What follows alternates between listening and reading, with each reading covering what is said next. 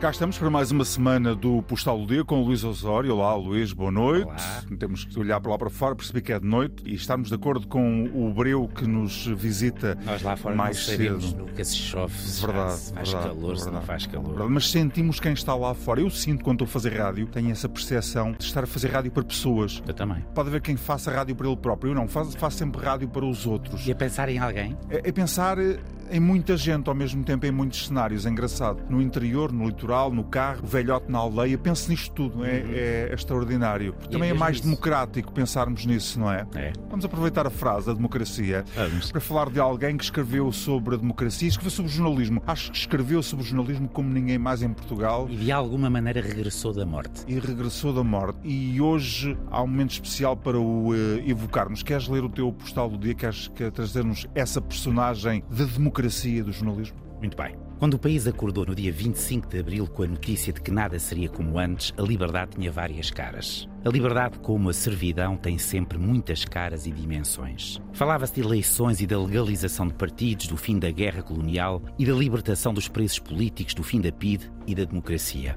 Naqueles meses entre meados de 74 e final de 75, houve confronto de ideias e a cultura abriu-se a artistas que marcariam uma época na música, no teatro, nas artes plásticas.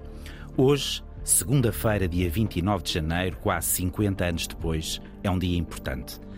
É que nesse tempo já distante havia um homem que era uma esperança. Chamava-se Mário Mesquita e fora um dos fundadores do Partido Socialista em 1973. Mário Soares, Salgado Zanha e Raul Rego achavam que Mesquita ajudaria a definir o futuro do país em democracia. Era brilhante, ponderado, culto, criativo. E tinha 23 anos. Um pasmo para todos os seus camaradas. Não se cumpriu a profecia política. Mário Mesquita recusou todos os convites e nunca quis tomar parte no combate político. Ofereceram-lhe tudo e tudo recusou em nome da sua liberdade e do jornalismo a que se dedicou com toda a convicção.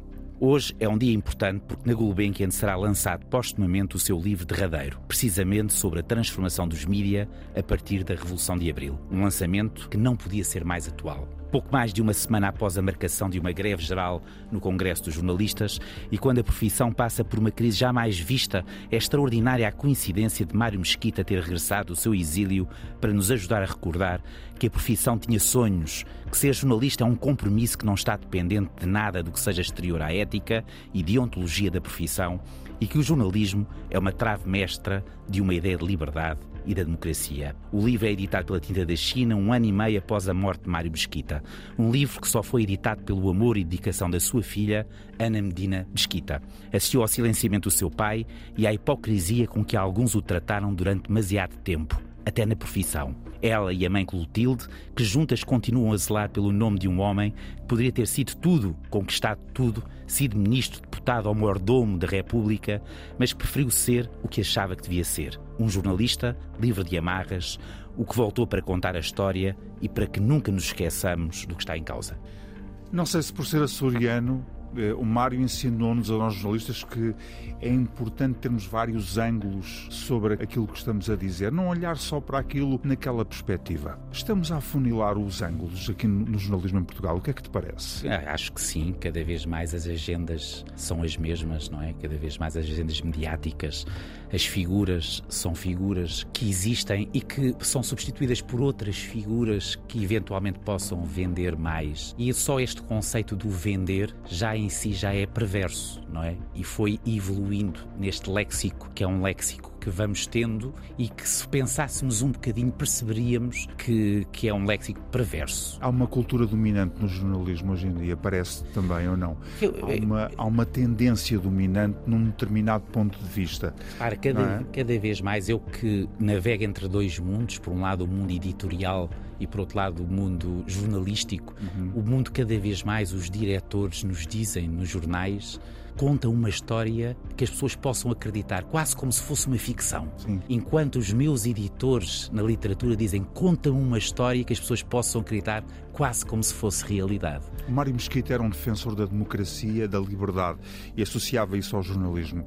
Hoje em dia, grande parte dos órgãos de comunicação social, os mais importantes do país, estão em Lisboa, não no Porto. Há menos democracia com isso. Bem, e quando vemos o que está a acontecer com o Jornal de Notícias, eh, eu lembro-me quando comecei na profissão, Jornal de Notícias vendia mais de 100 mil exemplares. Não havia necessidade, quando se falava da regionalização, não havia necessidade da regionalização, porque as cotas de uma democraticidade, de um conhecimento sobre aquilo que acontecia no país, sem ser no terreiro do passo, existia. Existia muito porque o Jornal Notícias tinha influência. E o Jornal Notícias estou aqui a utilizar apenas como uma parábola de um tempo. Sim, acho que sim, estamos afunilados e com uma agenda cada vez mais limitada àquilo que verdadeiramente interessa a um establishment e não ao país real. Nós falamos aqui livremente. Amanhã voltamos a fazê-lo com mais um Postal do Dia. Até, Até amanhã, amanhã, Luís. Até amanhã.